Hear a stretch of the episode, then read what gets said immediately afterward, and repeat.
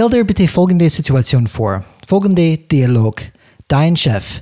Es tut uns leid, dass wir dein Projekt verzögern müssen, da Andreas von der Unternehmensentwicklung die verschiedenen Projektbudgets auf eine eventuelle Neupriorisierung prüft.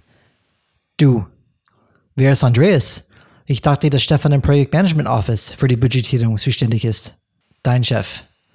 Offiziell ja, aber Andreas ist derjenige, der die eigentlichen Entscheidungen trifft.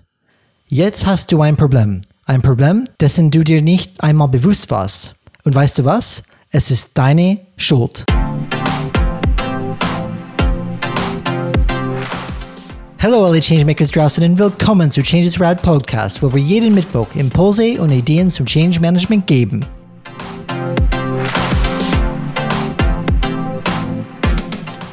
In der heutigen Folge erfährst du, wie du die Situation, in der du dich gerade befunden hast, proaktiv vermeiden kannst.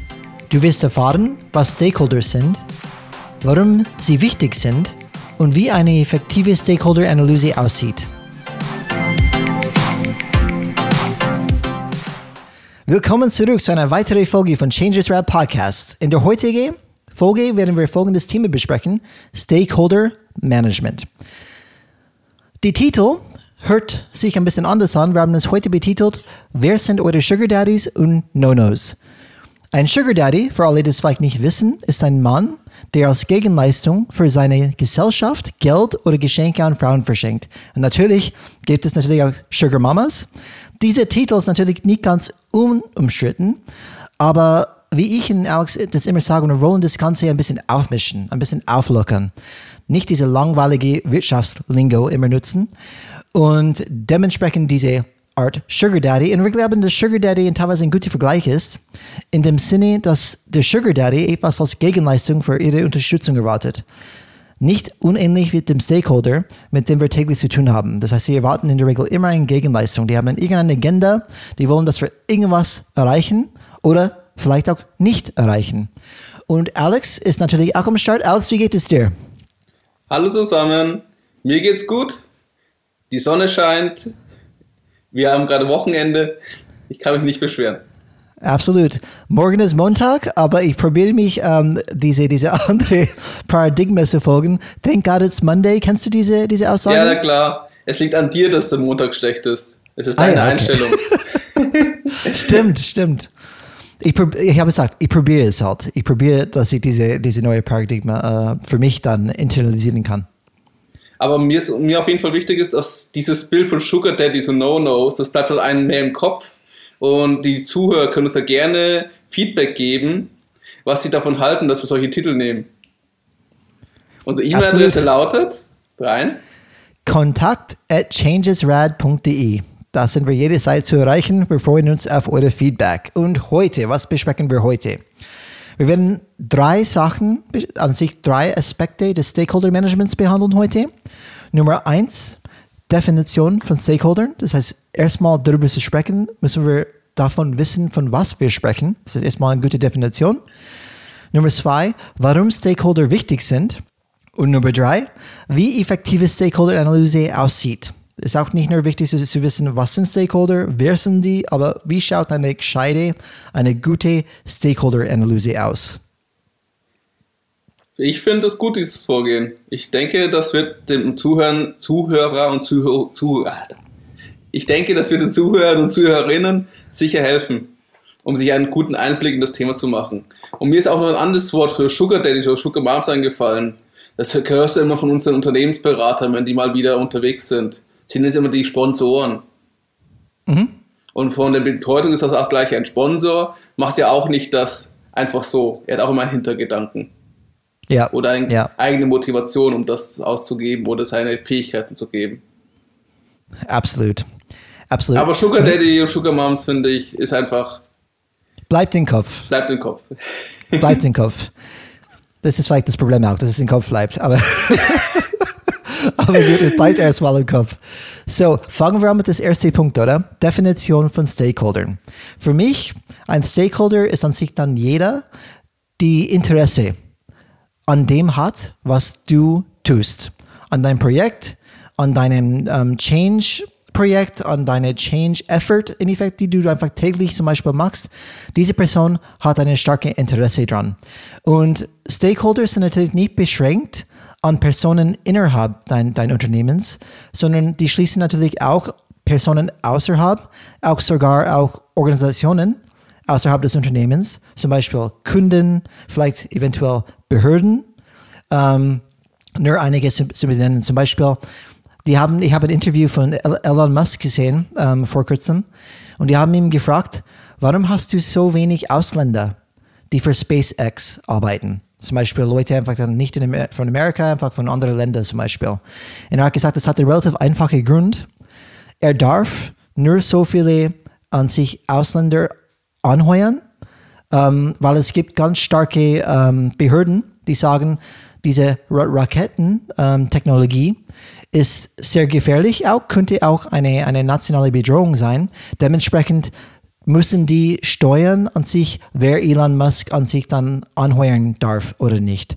Und das ist ein klassischer, okay, ich habe nicht nur, ich kann nicht nur anheuern, wer ich möchte. Da habe ich Behörden, die auch Stakeholder sind, wo ich auch schauen muss, kommt es, ähm, komme ich klar oder, oder ähm, treffe ich ja diese Erwartungen von diesen gewissen Stakeholder, damit ich keine Probleme, Probleme bekomme mit meinem Projekt. Die Einstellungspolitik wird dir von außen diktiert. Das ist auch eine tolle Voraussetzung, um eine optimale Organisation aufzubauen, oder? ja, äh, jeder hat Herausforderungen, sag es mal so. Ja, aber das ist es halt vor allem, wenn man in staatlichen Metier unterwegs ist. Also im staatlichen Auftrag oder in staatlichen Themenfeldern. Mhm ist sicher bei der ganzen Infrastrukturprojekten, Energiekonzernen auch nicht anders. Ja, ich habe auch ein persönliches Beispiel. Mein, mein Vater hat damals ein Fitnessstudio gebaut in Amerika. Mhm. Er wollte ein Fitnessstudio starten. Wie, wie lange ist das her? Oh, das ist dann lang her. Ich war acht Jahre alt. Das heißt dann 32 Jahre. Oder 33 jetzt. habe gerade Geburtstag jetzt. Das ist schon, schon noch länger her. Oh Gott, hey. Aber die Zuhörer sagen sicher alle alles Gute nachträglich. Vielen Dank, vielen Dank. Sehr nett von euch. von, von der einen oder zwei Menschen, die noch draußen sind, die da das momentan zuhören. Ach, Vielleicht es geht um jeden Einzelnen. Ja, da hast du recht. Ähm, aber zurück zu der Geschichte. Er wollte ein Fitnessstudio bauen und alles war fertig. Aber was er nicht damit gerechnet hat, wenn er, an sich die, die kleine ähm, City Council, die City, die Stadtverwaltung, Gemeinde, wie auch immer es immer heißt, die müssen es natürlich unterschreiben, okay, alles ist, alles ist passend.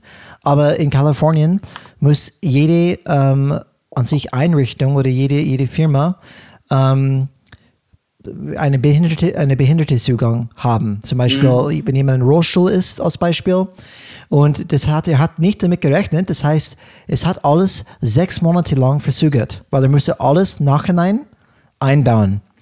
Und das hat, hat mein Vater fast ruiniert finanziell. Wahnsinn. Weil er hat einfach viel früher damit gerechnet, dass er öffnen könnte, aber nein, er dürfte gar nicht öffnen, bis es dann so weit war. Und das ist was wir davon sprechen. Wir müssen uns der Hausaufgabe machen. Wer kann einen Strich durch unsere Rechnung machen? Weil das ist besser immer vorher zu wissen, als nachher als Beispiel. Oder Alex, wer kann uns helfen? Ja, genau, genau, genau so. Was sind ähm, Stakeholder für dich? Wie würdest du es definieren? Auf jeden Fall Stakeholder. Wenn man praktisch auch der ganzen äh, Formulierung folgt, kann man als diejenigen bezeichnen, die ein Interesse am Wandel haben. Egal, ob es positiv oder negativ. Mhm. Also sie kann man auch, aber sie müssen nicht die Betroffenen sein. Aber man kann sie mit den Betroffenen gleichsetzen. Also unter, unterteilen das nicht mal die Stakeholder, durch, wie du schon erwähnt hast vorher, durch interne und externe Gruppen. Die internen Gruppen sind halt, wie gesagt, die betroffenen Mitarbeiter, das Management oder auch die Funktionsbereiche. Die externen sind dann, wie du schon genannt hast, Umwelt, um, Umweltschutzverbände, die Behörden, wo dein Vater den Spaß hat. Es können aber auch Politiker sein. Aber auch Kunden oder Lieferanten. Und was wir natürlich tun und wo wir es automatisch ist, weil wir arbeiten ja in einer Organisation, wir fokussieren uns auf die interne Stakeholders. Weil das sind diejenigen, die zumindest uns bewusst werden. Weil selbst da, wie bei deinem schönen Anfang, weiß man nicht immer alles, wer es ist. Ja, und ich finde auch, Alex, mindestens ist meine Erfahrung, wir lernen tatsächlich Stakeholder Management zu betreiben, oft, wenn wir Projektmanagement-Training zum Beispiel bekommen. Aber ich finde, in der Regel wird es oft nicht praktiziert oder vielleicht nur einmal Gedanken darüber gemacht und nie wieder. Das heißt, für mich ist ein Stakeholder Management ein Thema, die irgendwie bekannt ist, aber wirklich, die oft nicht professionell betrieben wird. Oder die Stakeholder-Analyse ist viel zu kurz gegriffen. Man mhm. macht die einfach, man nimmt halt die ersten zehn Leute, die dazu einen einfallen und das ist für einen abgeschlossen. Mhm. Und was viele halt wirklich dann vergessen ist, ist der nächste Punkt. Genau, da können wir gleich damit anfangen. Das heißt, wir haben erstmal die Stakeholder definiert. Das ist ziemlich einfach zu definieren. Jemand, der Interesse an, hat, hat an was du tust. Positiv ähm, oder negativ. Positiv oder negativ, genau, die können entweder eine positive Einstellung gegenüber haben oder eine negative. Man müsste das herausfinden. Und das zweite ist, warum ist ein Stakeholder wichtig? Das ist der zweite Punkt, den wir besprechen möchten. Ähm, für mich, erstmal, alleine wirst du es nicht schaffen. Wenn es an ein größeres Projekt handelt, und du wirklich Change schaffen möchtest, du kannst es nicht alleine schaffen. Du brauchst, wie wir oft gesagt haben, eine meinungsführenden Korrelation. Das heißt, es muss eine Korrelation geben, die wirklich Change antreiben und managen können. Und in diese Korrelation sind Influencer, Leute, die Einfluss haben, die definitiv Einfluss auf den Erfolg oder den Misserfolg von deinem Projekt haben. Und darum geht es, wie wir schon hingewiesen haben, die, die Stakeholder, die können entweder hinter deinem Projekt stehen oder dagegen. Und wenn die dagegen stehen, natürlich ist ein großes Risiko, dass dein Projekt scheitert wegen diesem Widerstand. Und deswegen sind die auch wichtig. Die sind wichtig für den Erfolg, auch wichtig für den Misserfolg. Und damit man einfach dann diese Stakeholder abholen können und hinter dir bekommen können, da kommen wir noch dazu, wie ein Stakeholder-Analyse ausschaut. Aber deswegen sind die wichtig, weil die sind absolut notwendig, damit du deine Ziele erreichen kannst. Und ähm, wir können sagen, auch die, diese Grad der Unterstützung oder, oder des Widerstands, den du von verschiedenen Stakeholdern erhältst, hängt davon ab, ob die Stakeholder das Gefühl haben, dass das Projekt sich positiv oder negativ auf sie auswirken. Und wie gesagt, wir kommen dann noch dazu, wie, wie, wie finden wir das heraus. Aber wir müssen auch, wie Dale Carnegie gesagt haben, immer denken, was möchten die anderen Stakeholder was möchten die erreichen und was macht mein Projekt mit die? Ja, was halt wesentlich ist, ist das, was du schon mit den Widerständen gesagt hast. Manchmal ist dir gar nicht bewusst, woher kommen die Widerstände. Es gibt ja den Begriff erklärungsbedürftige Widerstände gegen, gegen den Wandel zum Beispiel. Wo die, wo die Wurzel dieser Widerstände halt nicht offensichtlich sind. Und man sich selbst fragt, wo kommt das jetzt her? Meistens ist es irgendwie aus einem psychologischen Grund. Fühlt sich nicht wertgeschätzt, oder wird, fühlt sich halt nicht ernst genommen oder sieht das halt komplett anders. Mhm. Und du verstehst es nicht, weil eigentlich verbessert sich mit dem Wandel hoffentlich, wenn du das, das irgendetwas in den Unternehmen. Oder du wirst zumindest zukunftsfähig. Und da hilft es halt genau eben, sich bewusst zu werden, wer sind Stakeholders und was denken die. Und einer der wichtigsten Gründe auch für den Erklär der erklärungsbedürftigen Widerstände ist ja auch die kommunikative Missverständnis. Also der, der, die zwischenmenschliche Kommunikation ist ja grundlegend störungsanfällig, weil es ja meistens von Übersetzungsfehlern abschüttelt. Ich kann ja nicht meine Gedanken, die ich in mir habe, dir übertragen. Ich kann nicht ja. sagen, hier, das sind meine Gedanken, so sehe ich alles, das sind meine Perspektiven, das sind meine Blickwinkel eins zu eins übertragen. Nein, ich muss es kommunizieren. Ich muss es in Worte fassen. Und Worte können missverstanden werden. Nee. Weil du, weil du mich nicht leiden kannst, weil du gerade nicht bereit bist, um meine Worte aufzunehmen, weil ich, weil, äh, weil ich auch nicht bereit bin, richtig mit dir zu kommunizieren auf Augenhöhe. Vielleicht geht es auch von oben herab. Weil ich denke, du musst doch selbstverständlich, was ich sage. Das hast du, hast du doch sicher in der beruflichen Karriere so oft erlebt. Dein Chef sagt was und dann denkst du, das ist jetzt klar. Und alle stehen so da, was will da jetzt? Und diese Übersetzungsfehler verhindern halt, dass die gewünschte Nachricht von mir zum Empfänger vom Empfänger verstanden wird. In dem Sinne, den ich möchte. Und warum, was wir dürfen ja nicht vergessen, wir haben auch mit dem System schon ein bisschen drin. Wir können halt nicht, wir können zwar einen neuen, wir können halt den Menschen nicht direkt planbar verändern, wir können ihn durch Rahmen beeinflussen. Und es geht halt, diese Systeme zu ändern, damit und nicht den Menschen. Mhm. Also wir möchten diesen Rahmen schaffen. Und das hilft uns ja, um den Wandel voranzubringen. Aber das Also zu schaffen, müssen wir genau erstmal die Stakeholder kennen. Du musst erst mal wissen, was ist der Rahmen? Was ist der Ist-Zustand? Und da hilft es dir. Und jeder Teil dieser Stakeholder ist ein Teil des Rahmens auch. Es sind ja nicht, es geht ja, die meisten denken, das sind betroffene Mitarbeiter, das sind die betroffene Abteilung, an die muss ich mich fokussieren. Alles andere Abteilungen sind nicht wichtig. Ich habe zum Beispiel ein Projekt, äh, sagen wir mal, um, äh, Umgestaltung der Webseite. Denke ich, das geht nur das Online-Team was an. Nein, da hängt ja noch viel mehr, da hängt ja das Market, da hängt ja das Werbeteam dahinter, da hängen die ganzen Business Units dahinter, die ihre Produkte dargestellt haben möchte, da ist der Service-Team dahinter, die Akademie. Es sind so viele verschiedene Einheiten, Business-Einheiten daran beteiligt, weil die Interessen haben, dass ihr die Webseite für sie optimal dargestellt wird. Woher weißt du das, Alex? Weil ich mich mit den Leuten austausche. Hast du zum Beispiel, bist du einmal verbrannt worden als Beispiel, wenn du nicht alle abgeholt hast und einfach Änderungen dann vorgenommen hast? Sprichst du aus Erfahrung? Kommt es durch Erfahrung einfach zu sagen, ich pa- passe eine Webseite an und es trifft natürlich nicht nur das Website-Team, aber es trifft alle möglichen Leute? Das hat man schon ein paar Mal erlebt, ja. Mhm. Das geht auch darum, wenn du das Beispiel, das ist genauso, wenn die E-Commerce, also meistens die Programmierer, irgendwas ändern und nicht alle informieren. Und zum Beispiel das Tracking für das Werbeteam dann nicht mehr funktioniert. Oh ja, Von denen dann, die, genau, von denen dann die Attribut- Attribution dann abhängt und dann praktisch wie ihr Erfolg gemessen wird. Mhm.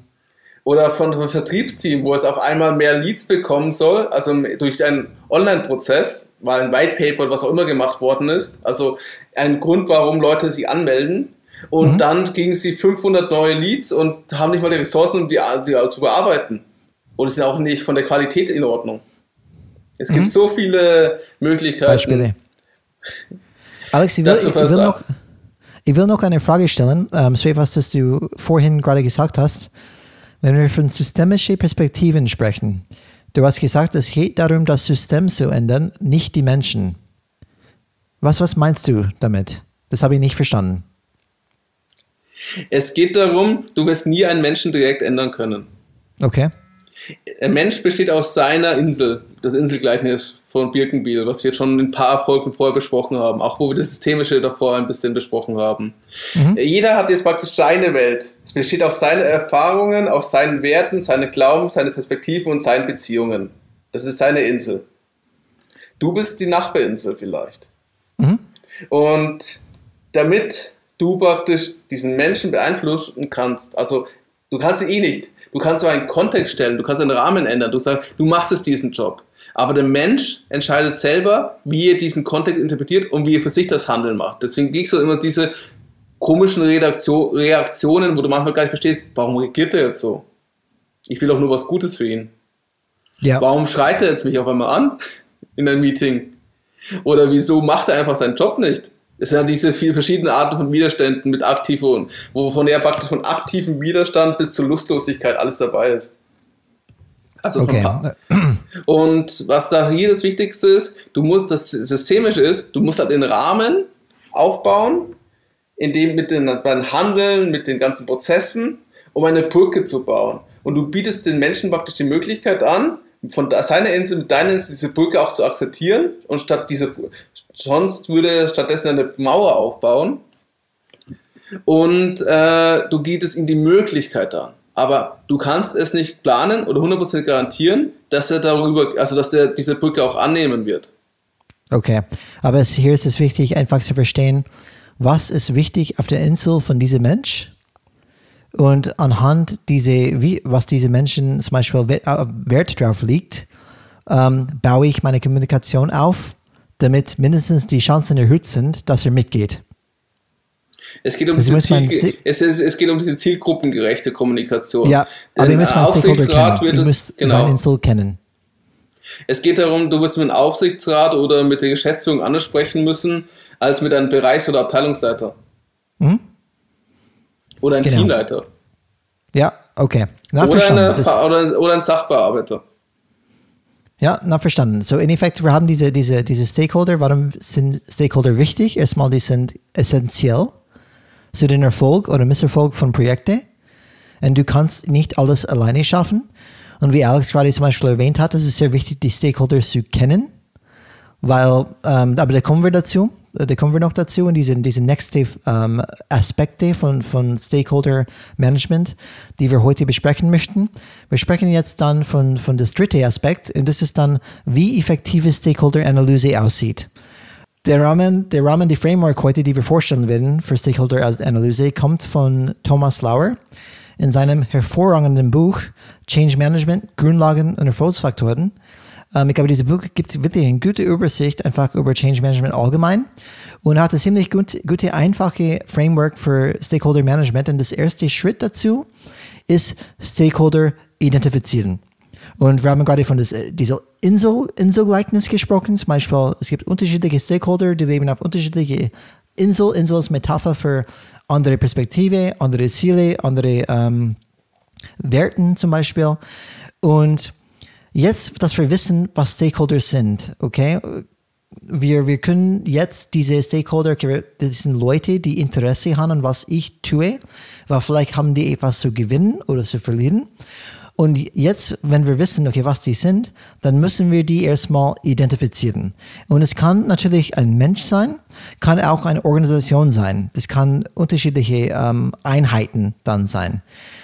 Und in dieser Phase, diese erste Phase, einfach, wo wir die Stakeholder identifizieren, wir sollten unser Urteil über diese Stakeholder, das heißt, sind die positiv, sind die negativ, was auch immer, erstmal nicht, nicht dran denken. Es ist ähnlich wie Brainstorming. Wir schreiben einfach alle auf, die eventuell ein Interesse haben könnten an unserem Projekt. Weil das Einflussthema, wie, wie diesem Projekt stehen, Thema, da kommt in einem späteren Schritt. Und dieser Detaillierungsgrad, wie wir das notieren, zum Beispiel Stakeholder-Analyse, ist abhängig von wie groß das Projekt ist. Wenn ich ein Projekt habe, die das komplette Organisation zum Beispiel trifft oder beeinflusst, dann würde der erste Schritt sein, ich mache einfach eine Liste zum Beispiel von den Abteilungen. Okay, alle möglichen Abteilungen, die da auf jeden Fall ähm, beeinflusst werden. Dann kann ich detaillierter werden falls es notwendig ist, später. Wenn ich weiß, okay, welche Stakeholder sind am meisten getroffen und wie kann ich das dann einschätzen. Ähm, wenn wir nur von einer Abteilung sprechen, eine, Abteilung zum Beispiel, wo eine Umstruktur Umstrukturierung passiert und diese Umstrukturierung hat keinen Effekt oder nur ein positives Effekt auf angrenzenden Abteilungen, das ist etwas, was ich dann detaillierter reingehen muss, dann von, von Anfang an. Wirklich auf die einzelnen Personen zum Beispiel zu sehen, okay, wer ist dabei, wer wird von dieser ähm, Veränderung betroffen. Und es ist auch wichtig zu sagen, bei dieser Stakeholder-Identifizierung, das ist keine einmalige statistische Liste. Das ist eine dynamische und lebendige Liste, die auch verändern wird äh, entlang dein ganzen Projektlebenszyklus. Das heißt, es ist nicht etwas, was du einmal machst und dann einfach dann aufhörst damit. Diese Liste an Stakeholder, die dein Projekt beeinflussen kann und, und, und dementsprechend den Erfolg von dem Projekt beeinflussen kann, muss leben. Das muss sich ständig entwickeln, muss sich ständig prüfen, passt es dann noch oder, oder nicht. Und was auch dementsprechend wichtig hier dabei ist, also meine Gedanken, wo ich das erste Mal gehört habe, und ich vermute sowieso, dass jeder BWLer, die es schon mal eine Stakeholder-Analyse mal gehört hat, aber wirklich eine Stakeholder-Analyse machen, meistens nur die Unternehmensberater. Oder manchmal auch die Projektmanager. Und es geht hier um persönliche Eindrücke. Du, musst, du weißt, man kann nie alles wissen. Du wirst nie das gesamte Wissen haben. Du kannst ja nicht jeden Menschen einzeln durchscannen, das sind Gedanken, das sind Absichten, so sieht das aus. Es ist halt dein persönlicher Eindruck und du versuchst analytisch vorzugehen und versuchst dich danach in die Menschen reinzudenken. Also was das, was mir manchmal, was, äh, ähm, was ist dem Betroffenen dann wichtig? Warum ist er ein Betroffener? Also warum ist er ein Stakeholder auch? Und was könnte passieren, wenn wir unser, unser Projekt umsetzen? Und warum könnte er dann dagegen oder dafür sein? Also für sich so ein bisschen eine Einordnung aufzumachen. Ja, das also das erste ist mal, die erste grundlegende Frage ist ja, wer ist überhaupt davon betroffen? Oder wer hat ein Interesse daran? Das ist genau. ja erstmal die erste Frage.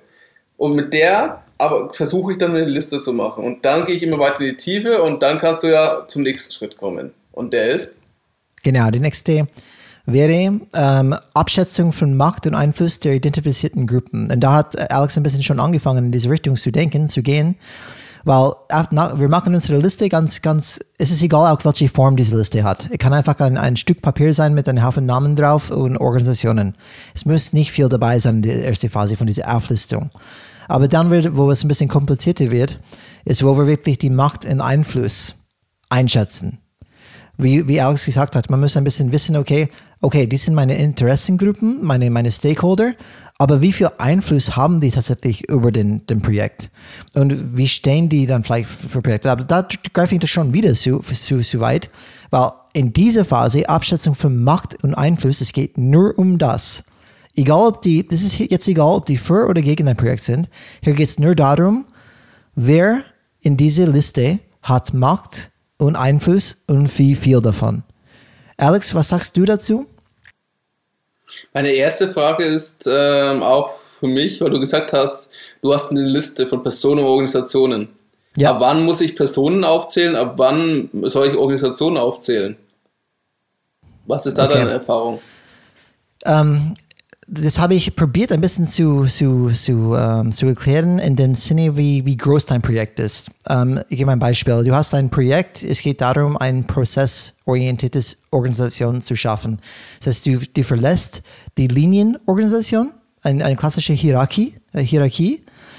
Du verlässt eine klassische Hierarchie und willst dich bewegen in ein, in ein prozessprojektorientiertes Unternehmen. Und die Frage ist, was heißt das überhaupt? Aber was auf jeden Fall betroffen wird, ist das komplette Orga.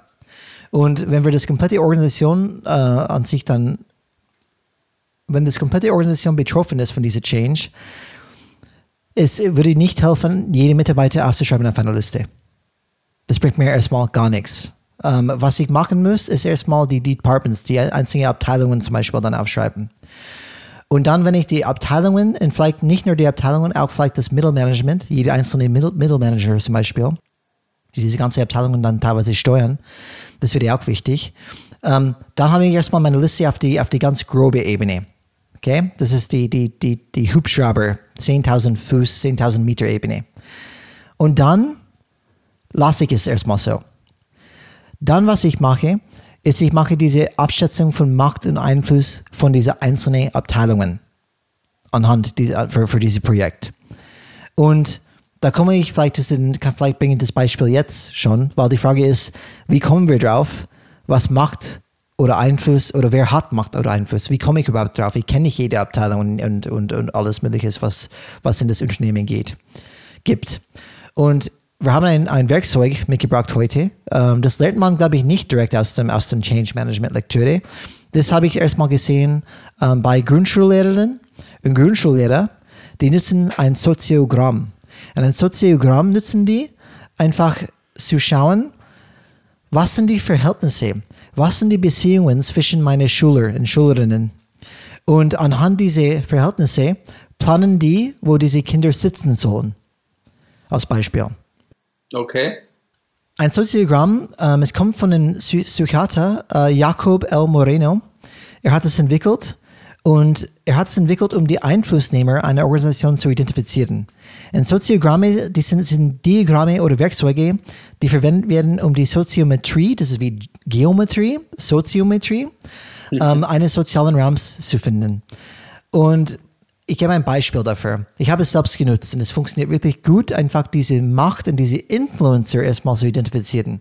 So, nehmen wir den Beispiel, die wir hatten mit diesem Projekt, die das komplette Organisation betrifft. Mhm. Wir machen einen Kreis für jede Abteilung. Okay, einfach einen Kreis und wir machen eine Abkürzung, okay, das ist Abteilung A, B, C und was auch immer. Dann machen wir ein, einfach Pfeilen zwischen diese Kreise und diese Pfeilen, die repräsentieren die Akzeptanz. Zum Beispiel Abteilung A akzeptiert Abteilung B. Das heißt in Effekt, die können sehr gut miteinander. Und wenn ein Pfeil von A bis B geht, aber kein Pfeil von B bis A, das heißt, dass A akzeptiert B, aber B akzeptiert nicht A. Das, was heißt das dann? Zum Beispiel. Das heißt, dass, ich weiß nicht genau, wie ich es gesagt habe, aber dieser eine zum Beispiel A wird akzeptiert von B, aber B akzeptiert nicht A. Das heißt, dass B ein Influencer für A ist. Jetzt wird ganz abstrakt. Machen wir es ganz heißt einfach. akzeptieren? Ich akzeptiere, wie du bist. Ich kann gut mit dir umgehen. Okay? Okay. Weil es gibt, es gibt zum Beispiel, wenn du an Menschen denkst, manche Menschen können nicht miteinander.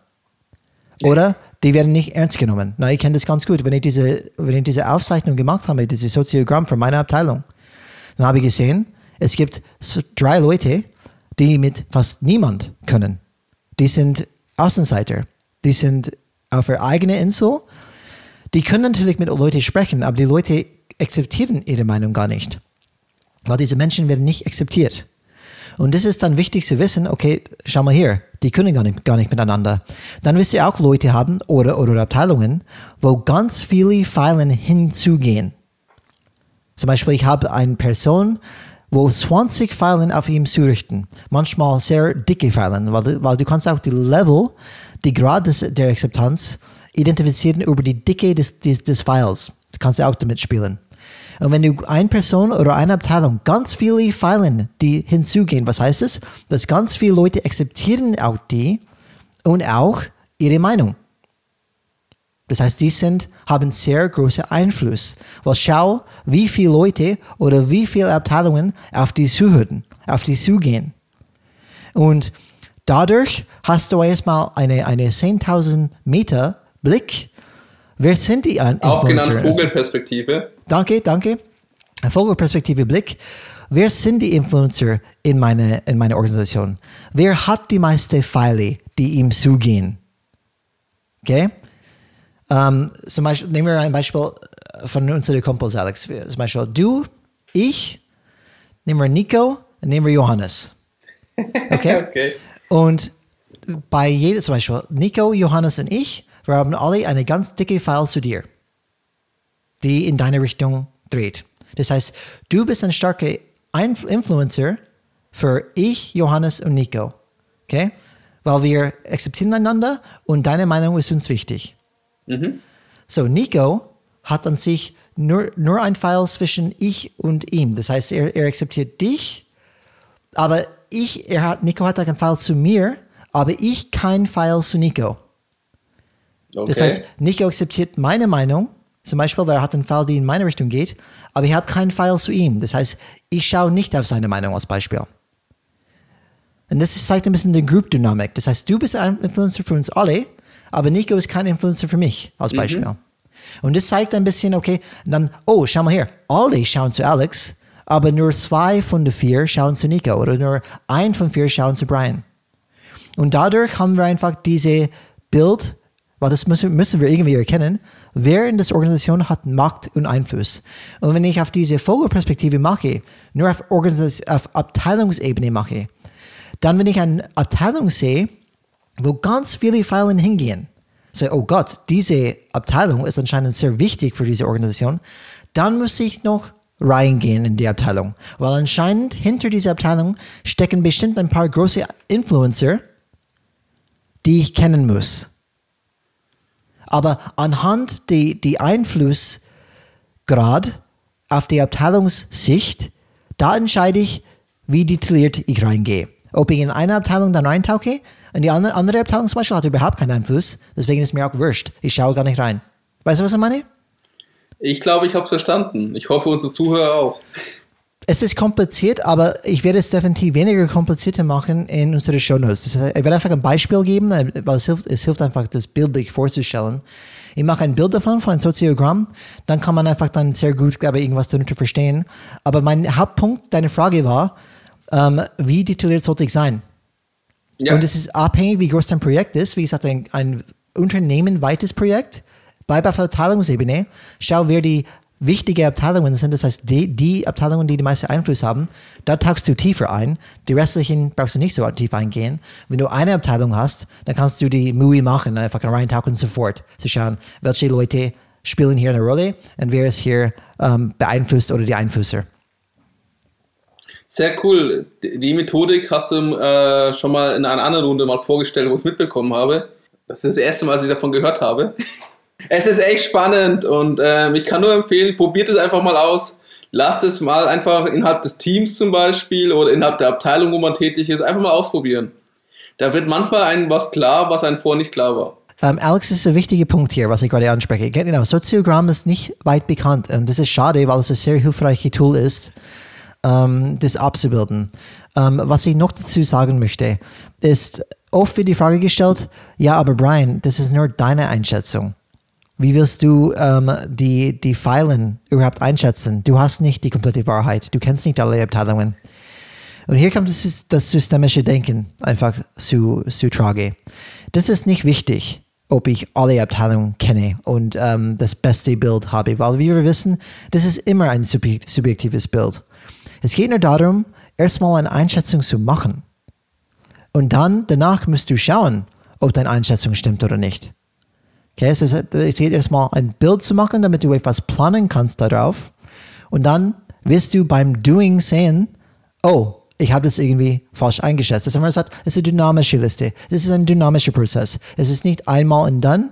Und Achtung, aufpassen, nicht einfach, wenn du ein Soziogramm vorhast in deiner Abteilung, die Leute bitte nicht involvieren und sagen, hey, äh, wer, mit wem kannst du hier drin?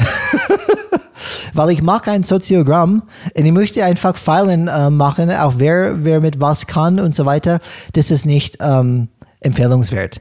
Und es geht nicht darum. Es geht darum, eine Einschätzung zu machen. Du könntest natürlich eine, eine, eine, eine Umfrage gestalten, wie fühlst du dich im Team wohl und so weiter. Aber oft hast du mindestens für deine Abteilung ein sehr gutes Gefühl, wenn die Leute miteinander können.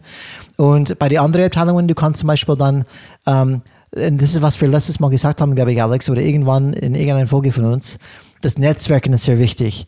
Das heißt, als Change Manager solltest du einfach proaktiv vornehmen, dein Netzwerk aufzubauen. Zum Beispiel einmal pro Woche oder einmal im Monat gehst du mit irgendjemand essen, die du noch nicht kennst, in einer ganz anderen Abteilung, damit du die, ein Gefühl dafür ähm, entwickeln kannst, wer kann mit wem. Und ich kenne, ich glaube, jeder kann vielleicht damit identifizieren, wenn du in eine, in eine Firma reinkommst, in ein einer Abteilung und du, es wird oft ein Name benannt von irgendeiner anderen Abteilung und den hörst du immer wieder. Die haben einen gewissen Ruf in dieser Organisation. Oh ja, der Herr so und so. Und dann hast du automatisch irgendwie diese erste Einschätzung. Du hast ihn nie gesehen, aber du kannst ein bisschen einschätzen, wie diese, wie er und seine Abteilungen mit anderen umgehen. Also mach keinen großen Gedanken, ob du das komplette Wahrheit hast, was das hast du sowieso nicht. Mach einfach eine Einschätzung. Das ist die Grundlage für das nächste Schritt.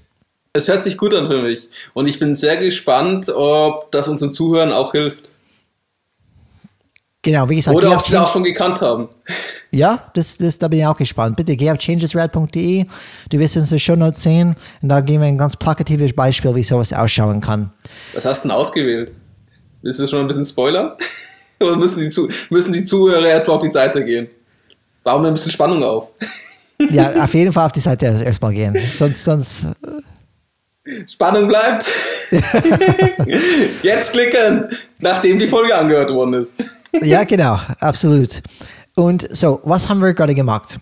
Wir haben die Stakeholder aufgeschrieben, wer eventuell Interesse an unserem Projekt haben könnte. Dann haben wir gesagt, okay, von diesen Stakeholder, wer hat Macht oder Einfluss?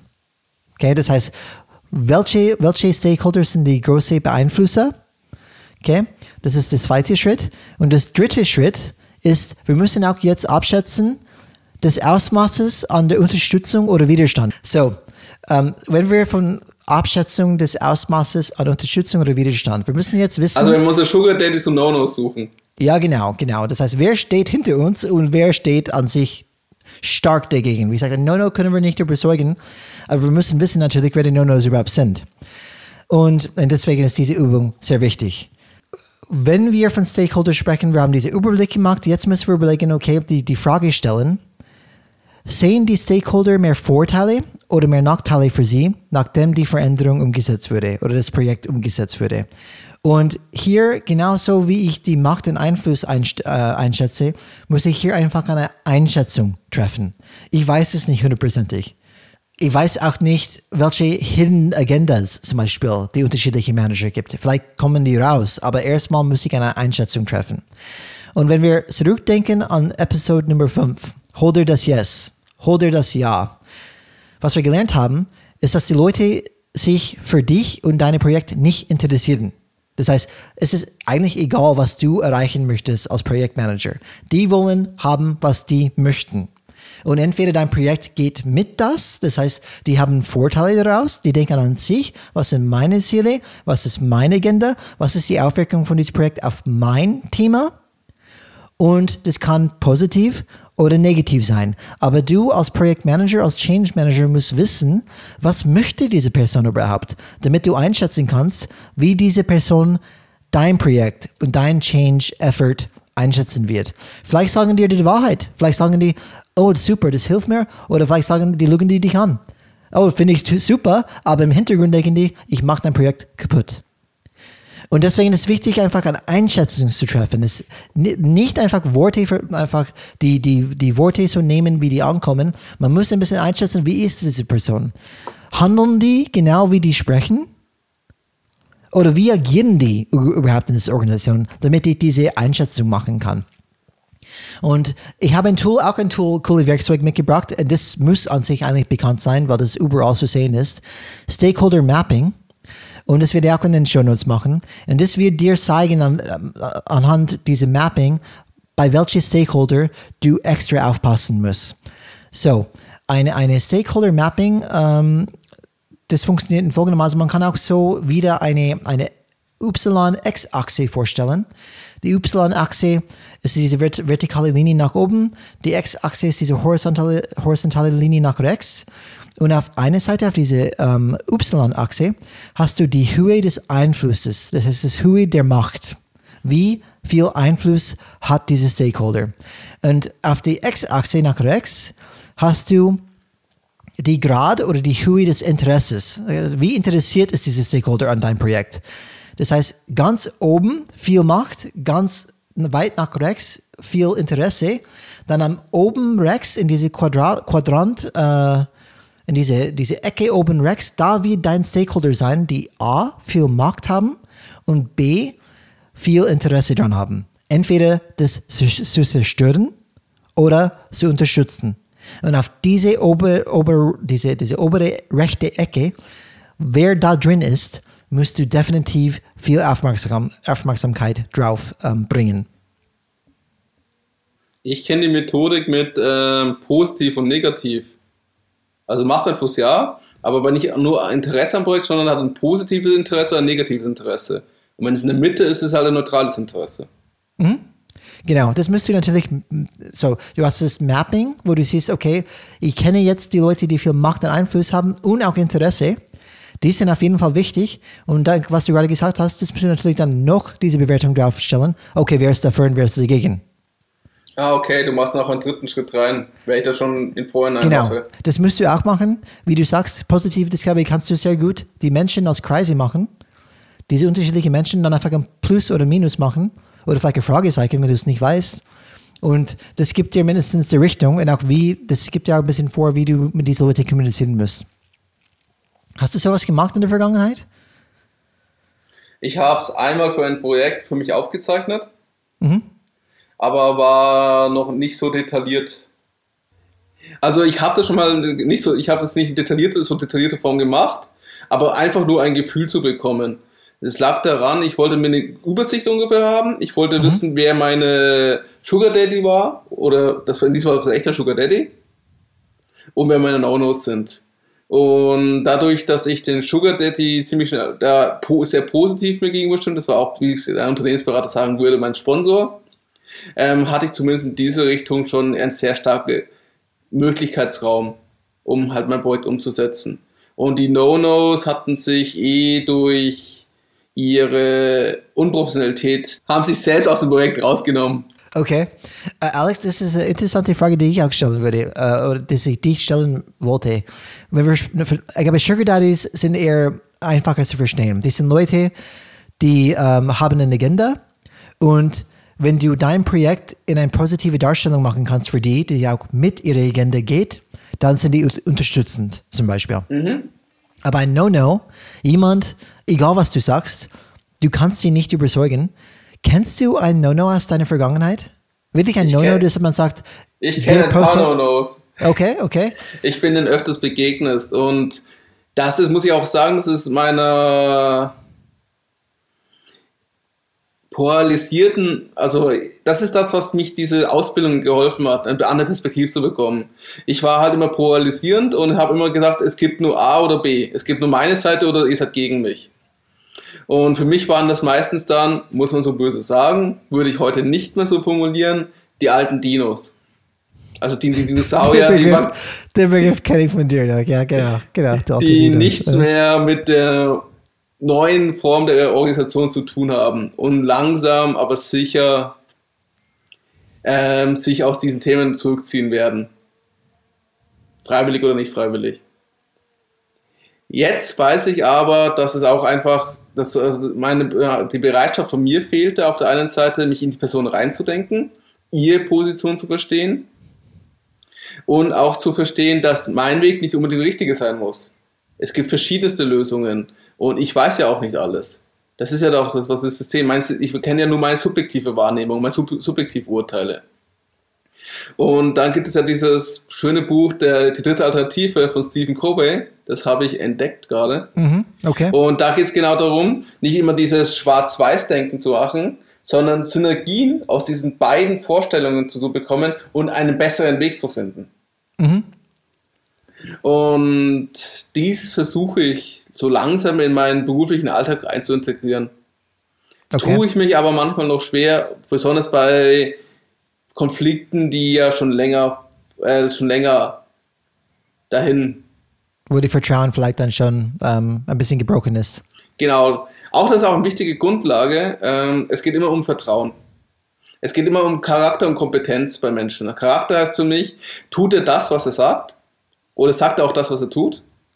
Darauf achte ich. Integrität ist das schöne Wort Ja. dafür. Ja. Oder ähm, ist auch kompetent dafür.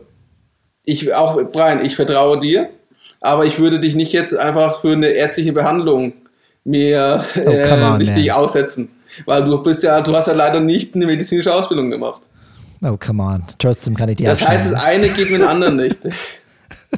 Ja, na, ver verstehe ich vollkommen. Ich habe mir tatsächlich schwer getan, an Nonos zu, zu identifizieren. Das ist, glaube ich, teilweise, warum die so schwierig sind. Weil die teilweise ninja-mäßig unter, unterwegs sind. Die sagen vielleicht, dass die mitgehen, aber jetzt endlich müsst ihr auf die Taten schauen. Was machen die tatsächlich? Ja, du hattest ja wahrscheinlich mehr mit dem vierten Prinzip, äh, vierten Widerstand zu tun.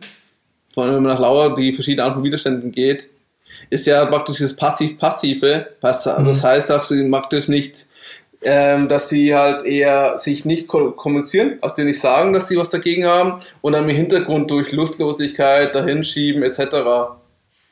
Ähm, die Projekte aussetzen. Ja, und was, was ich vielleicht, du hast mich gerade drauf gebracht, Alex, das ist auch wichtig, warum dieses Soziogramm so wichtig ist. Ähm, weil das Soziogramm deckt auf die inoffizielle Hierarchie. Weil es gibt Informelle natürlich, Kommunikationsstruktur, die genau, genau. existiert. Es, es gibt eine Hierarchie natürlich, man kann auf einen Org-Chart schauen, aber dieser Org-Chart ist oft, spiegelt oft nicht die Realität. Wer macht Entscheidungen? Wer hat wirklich die Entscheidungsmacht in diese Unterne Unternehmen und so weiter? Und äh, genauso wie du sagst, ähm, man muss als, als Change Manager, wenn man das einschätzt, ein bisschen schauen, äh, wer kann mit wem. Und das, das spürt man vielleicht als, als Mensch, das ist, jeder hat vielleicht ein anderes Talent dazu, aber durch Agieren, wie diese Abteilungen agieren, welche Agenda haben die dann überhaupt? Und das muss man einfach verstehen. Und wir sprechen einfach, wir wollen einfach die Agendas Agendas nicht ändern, weil das ist unmöglich, wie Alex gerade erwähnt hat. Weil jeder Mensch hat ja seine Ziele, seine Werten. Was wir probieren als Change Manager ist wirklich zu verstehen, was die wollen, damit wir die Chancen erhöhen können für uns, dass unser Projekt erfolgreich wird, indem wir kommunizieren in einem Weg, durch in eine Methode, durch eine Methode, wo diese Stakeholder vielleicht mitgeht. Das in ein positives Licht drehen für diese Person, damit er sieht, oh ja, okay, wenn du es so verpackst, gehe ich mit. Okay? Es geht darum, praktisch den, den notwendigen Rahmen für den Wandel zu schaffen.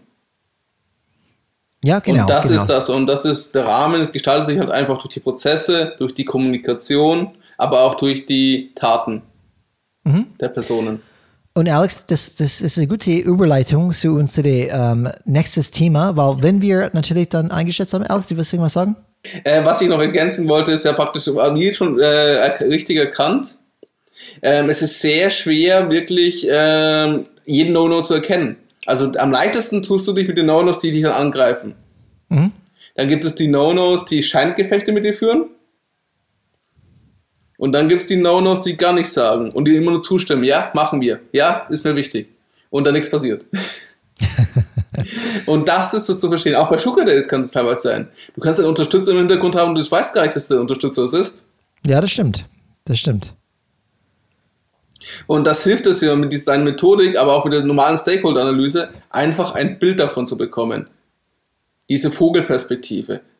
Und nur damit kann man wirklich gut arbeiten. Das ist zumindest meine Meinung. So, wir haben an sich das, die, die drei Aspekte einfach besprochen, ähm, diskutiert, präsentiert. Schritt 1, ähm, natürlich erstmal zu verstehen, was ein Stakeholder ist. Und das haben wir definiert. Das heißt, alle Leute, Personen, Organisationen, die Interesse an, haben, an was du tust. Ähm, aber wir wollen nicht unsere ganze Zeit verbringen mit allen Menschen auf der Welt, die vielleicht irgendein Interesse haben, was wir tun. Wir müssen erstmal wissen, wer hat Einfluss da in dieser Liste. Weil die sind die Leute, die wirklich was bewegen können.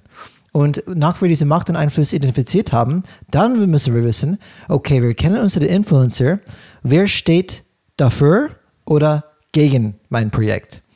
Und das ist die Basis. Okay, jetzt haben wir unsere Liste, wir haben die eingeordnet, wir wissen auch, wer der Hit, wer, der, wer wir wissen vielleicht, muss man vielleicht sagen, wer dafür oder dagegen ist. Und jetzt geht es darum, einen Kommunikationsplan aufzustellen. Kommunikation ist hier jetzt der Schlüssel zum Erfolg. Wir wissen unsere Stakeholder, wie gehen wir mit unseren Stakeholder um, das geht alles über Kommunikation. Aber das würde unsere jetzige Folge springen. Deswegen wird das das Thema für unsere nächste Folge sein. Das heißt, nach diesem Schritt 3, wie effektive Stakeholder-Analyse aussieht, wenn wir einfach die Stakeholders identifiziert haben, auch genauso mit wie die stehen zum Change oder zum Projekt. Jetzt müssen wir unseren Kommunikationsplan machen. Plan to win mit Kommunikation. Das werden wir nächstes Mal behandeln. Und im Abschluss jetzt würde ich gerne meine Fazit ziehen für diese Episode, für diese Folge. Und als erstes muss man sich klar machen, dass man allein keine signifikante Veränderung erreichen kann. Es wird eine einflussreiche Koalition nötig sein, um diesen Wandel zu schaffen und zu bewältigen. Der erste Schritt besteht darin, die Stakeholder zu identifizieren. Es ist alle Personen, Behörden, Organisationen aufzuschreiben, die ein Interesse an dem haben, was du tust. Und danach musst du die Beeinflusser innerhalb dieser Gruppe identifizieren, die, die, die diejenigen sind, denen du besondere Aufmerksamkeit schenken musst. Du wirst oft feststellen, dass das Netzwerk der Beeinflusser nicht die offizielle, offizielle Hierarchie innerhalb der Organisation widerspiegelt. Und das müsst ihr auch wissen. Das heißt, das ist offiziell. Was ist jetzt diese, was ist jetzt diese inoffizielle Netzwerk, die hier existiert? Weil das müsst ihr auch nutzen, kennen und nutzen. Um diese wichtigen Stakeholder effektiv zu verwalten zu können, müsst du dann überlegen, wie diese Stakeholder die bevorstehende Veränderung wahrscheinlich sehen werden. Diese Einstellungen werden die Art und Weise beeinflussen, wie du deinen Kommunikationsplan im nächsten Schritt gestalten wirst. Und vielleicht als letztes, am, wichtig, am wichtigsten ist es, beim Stakeholder Management proaktiv zu sein. Das heißt, zögert bitte nicht und führt diese Stakeholder-Analyse vor und während des Projektes weiter durch. Wie ich bereits erwähnt habe, ist das eine dynamische und lebendige Sache. So, das war's die Fazit von meiner Seite. Alex, wie schaut's bei dir aus? Plan to win, finde ich gut. plan to win. Proaktiv bleiben, plan to win. Ja, ich finde einfach, dass so eine Stakeholder-Analyse dir einfach hilft, eine Übersicht zu geben. Mhm. Du machst dir praktisch den Plan, wer sind aber überhaupt die Spieler in meinem ganzen, äh, in meinem ganzen Prozess, in meinem ganzen Transformationsprojekt das ich vor mhm. mir habe. Und erst wenn ich die Spieler kenne, dann kann ich, das ist ein Teil der nächsten Folge, mir überlegen, wie rede ich mit diesen Spielern? Wie kann ich praktisch, was sind meine Maßnahmen?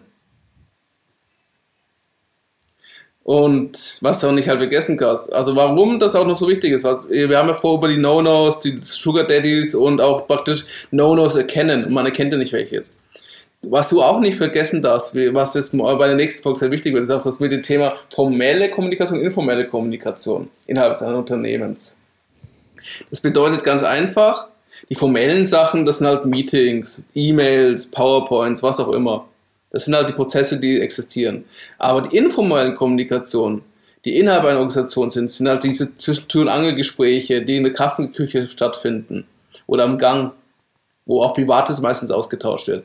Und du wirst ja nie sich, du wirst ja nie diese Sachen mitbekommen, weil sie werden, wenn es irgendwas in, um was geht, also die No-Nos, die was gegen dich sagen, werden sie nicht mit dir, dich in diese Gesprächsrunde mit integrieren und mit dir zusammen über dich selber, über dich lästern.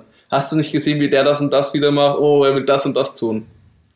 Aber du wirst dementsprechend mit der Shareholder-Analyse zumindest die Möglichkeit bekommen zu erkennen, aha, das sind, die, das sind diejenigen, die sich dann solche Gespräche führen könnten. Oder mhm. er ist derjenige, der solche Gespräche im Hintergrund vielleicht führt. Und das ist, kannst du bewusst sein, okay, ich muss mir einen Plan dazu machen, damit ich weiß, was ich reagiere. Weil er wird nicht einen formellen, formellen Weg gegen mich feuern, sondern informell. Das ja. heißt, er wird sich sehr stark negativ im Hinter, hinter den berühmten hinter den Rückengesprächen auslassen. Und das macht, hilft dir auch nochmal, das bewusst zu werden.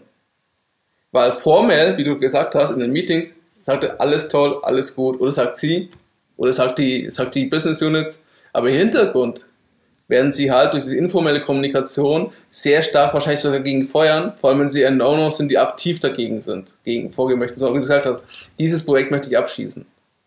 Du wirst dann praktisch, wie du formell nie in einem Meeting, in einer PowerPoint, in irgendeiner E-Mail mitbekommen, der ist gegen dich. Und auf einmal im Hintergrund heißt es, oh, wir haben da jetzt auch mal Bedenken, wir haben das und das gehört. Und ja, das haben wir gehört in unserem einleitenden Beispiel. Im Endeffekt, ich habe gedacht, dass ähm, der Stefan war verantwortlich für, für das Budgetierung. Und dann in, in Hintergrund, eigentlich ist die Andreas dafür.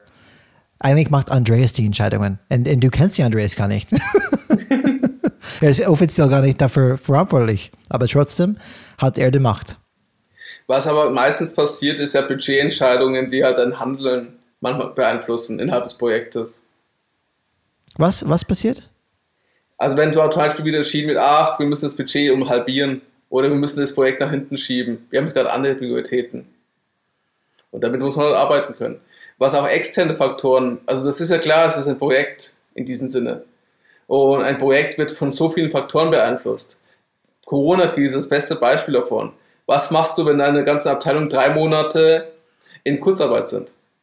Die werden nur noch das Nötigste tun. Die werden nicht jetzt für dich auch noch dein Projekt mitmachen. Ja, das ist irgendwie die menschliche Reaktion oft. Einfach, okay, wenn das wirklich so ist, dann mache ich nur Dienst nach Vorschrift, nicht mehr.